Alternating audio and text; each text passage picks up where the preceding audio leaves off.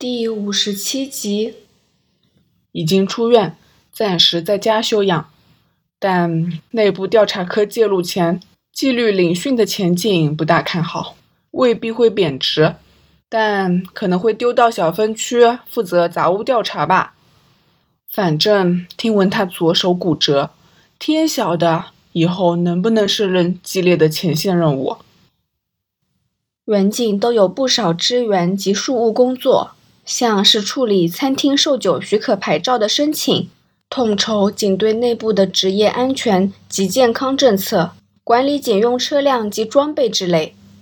当然，关正多知道要 T T 担任这些职务，根本是人手错配。听说这个真的是道听途说。小刘喝光杯中的咖啡，说：“当天案发后，冯远人的 A 队。”特意唱慢板，B 队赶到九楼时，A 队才走到六楼。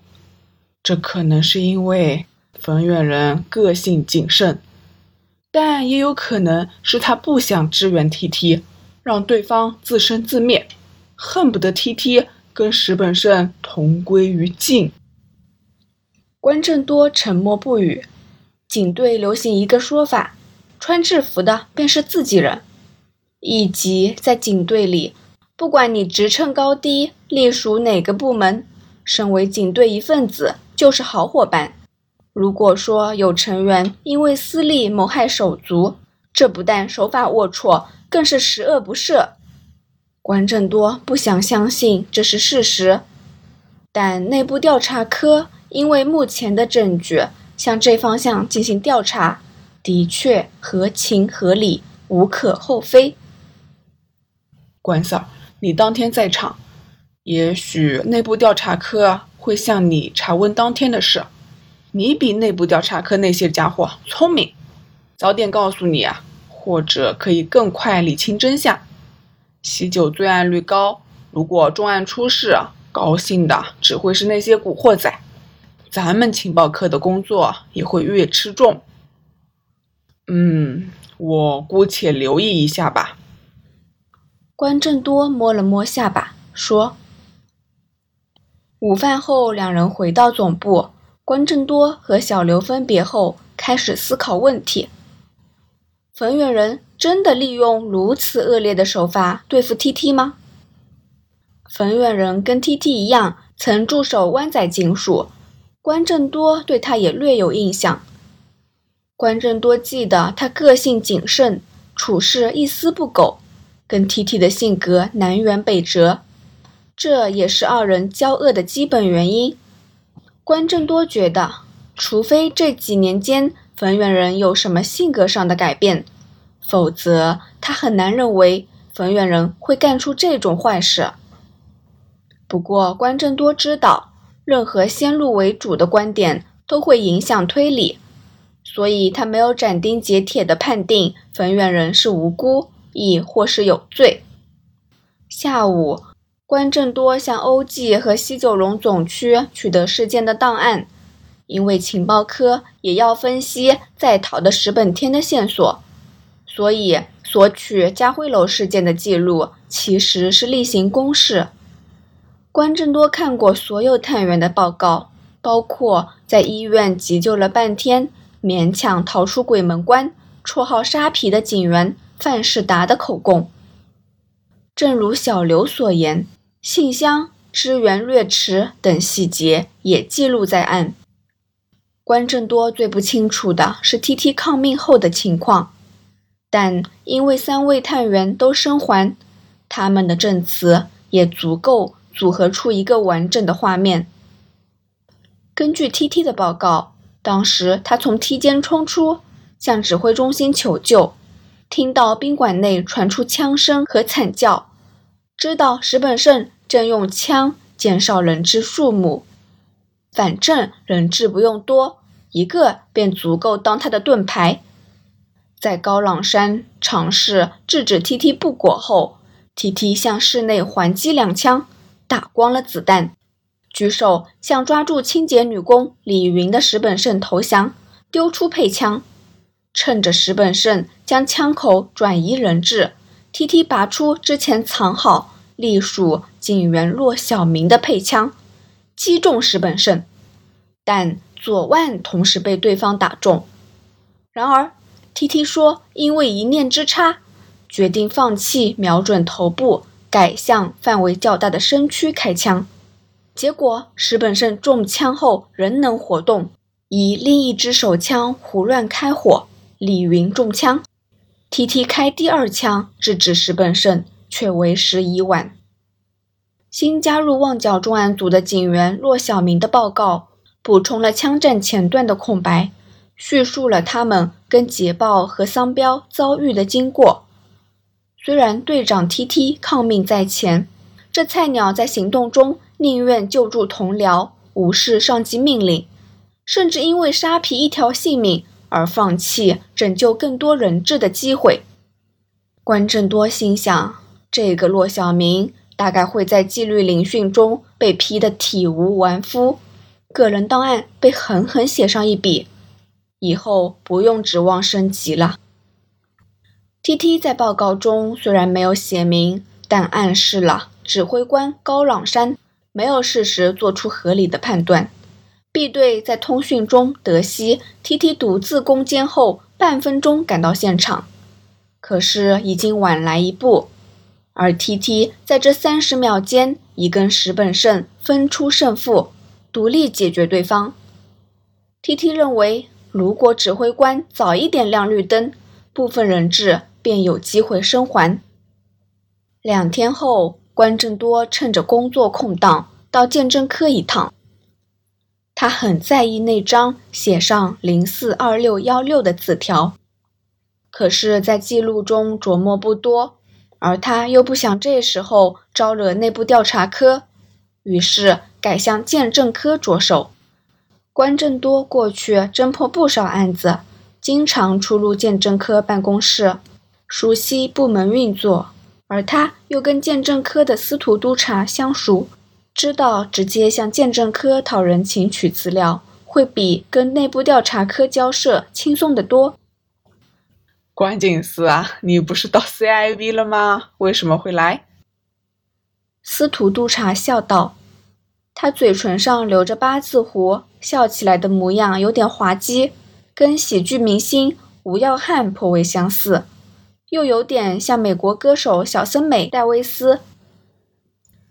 司徒督察对关正多前来感到诧异，是因为对方贵为情报科 B 组主管，用不着亲自跑来取报告。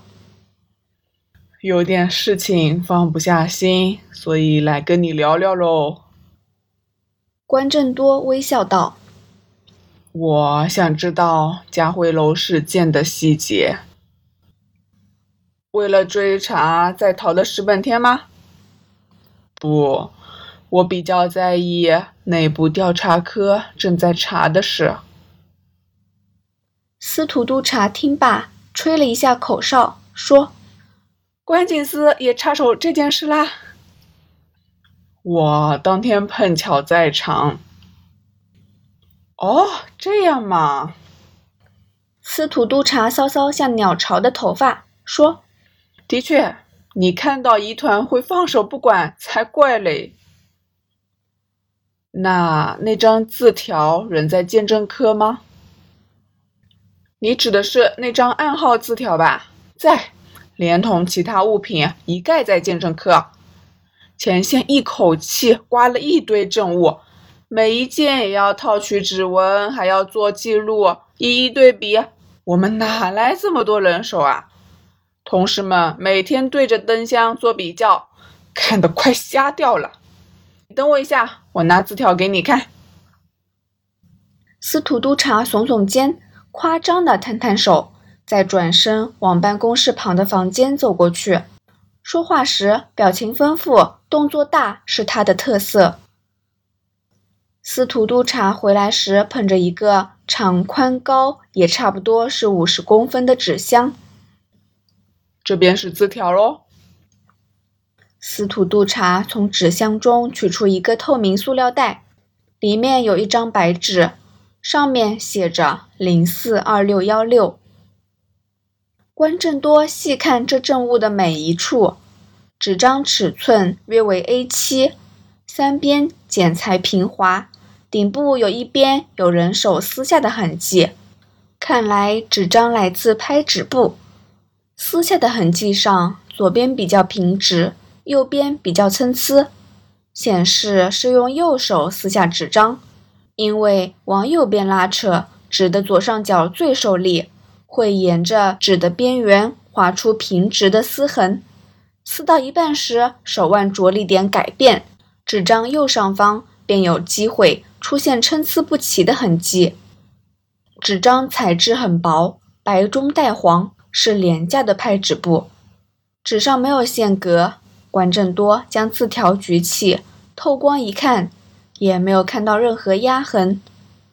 他本来想看看字条有没有留下前一页的笔压痕迹，这往往会是破案的一大线索。零四二六幺六幺这数字写得很潦草，似乎写的人刻意隐瞒笔迹。一如小刘所说，数字以蓝色圆珠笔写成。关正多仔细看。知道那是出自很常见的原子笔，并非墨水笔或钢笔之类。如果要追查原子笔的种类、核对墨水来源，就连鉴证科也束手无策，必须交给政府化验所属下的法政部处理。鉴证科只针对指纹、摄影记录、现场记录进行处理分析。这字条上有没有指纹？关正多问：“就只有三名匪徒的，其他没有啦？”关正多凝视着字条，翻来覆去，可是没找到新线索。他把字条放回纸箱，看到箱中有大量杂物，包括十本剩一伙的传呼机、几本笔记本、数张从歹徒身上找到的名片等等。忽然间，箱里有东西。抓住他的视线，那就是匪徒从信箱取走的宣传信件吗？关正多指着那几个塑料袋。对对，司徒督察边点头边从箱中取出它们，并列在桌面上。这些宣传品共有三份，放在左边的是家辉楼附近一间茶餐厅的外卖餐单。中间的是某大型披萨连锁店的宣传信，连信封也没有打开。余下的一张单色的卡片，是一间搬运公司的宣传小卡，上面印着公司名称、电话、宣传语句和一个竖起拇指的老头的样子。这些东西上面有不少指纹，但应该来自邮差或派发人员以及印刷工人吧。内部调查科的人却要我们一一弄清楚，真是劳民伤财，白费力气。司徒督察将手臂交叠胸前，摆出一副嫌麻烦的姿态。只有这三张？关正多打断对方的话，问道：“对，只有这三张。真的没有其他？调查人员就是送来这三份啊。”有什么不对劲吗？嗯，只是有点让我在意而已啊。关正多没有正面回答，他不会把某些未证实的想法宣之于口。其实呢，我刚才问你是不是为了在逃的石本天而来，是因为军械鉴证科那边有点发现，未必是很重要的线索。但的确有点令人在意。司徒督察模仿关正多的语气，强调了“令人在意”这四个字。军械鉴证科？对啊，或者我们到军械鉴证科那边找卢督察聊聊，由他来说明会方便一些呢。军械鉴证科俗称军火专家。专门枪械和爆炸品的鉴证工作，像是弹道测试、核对弹头等等，也负责储存军方从案件中缴获的军械。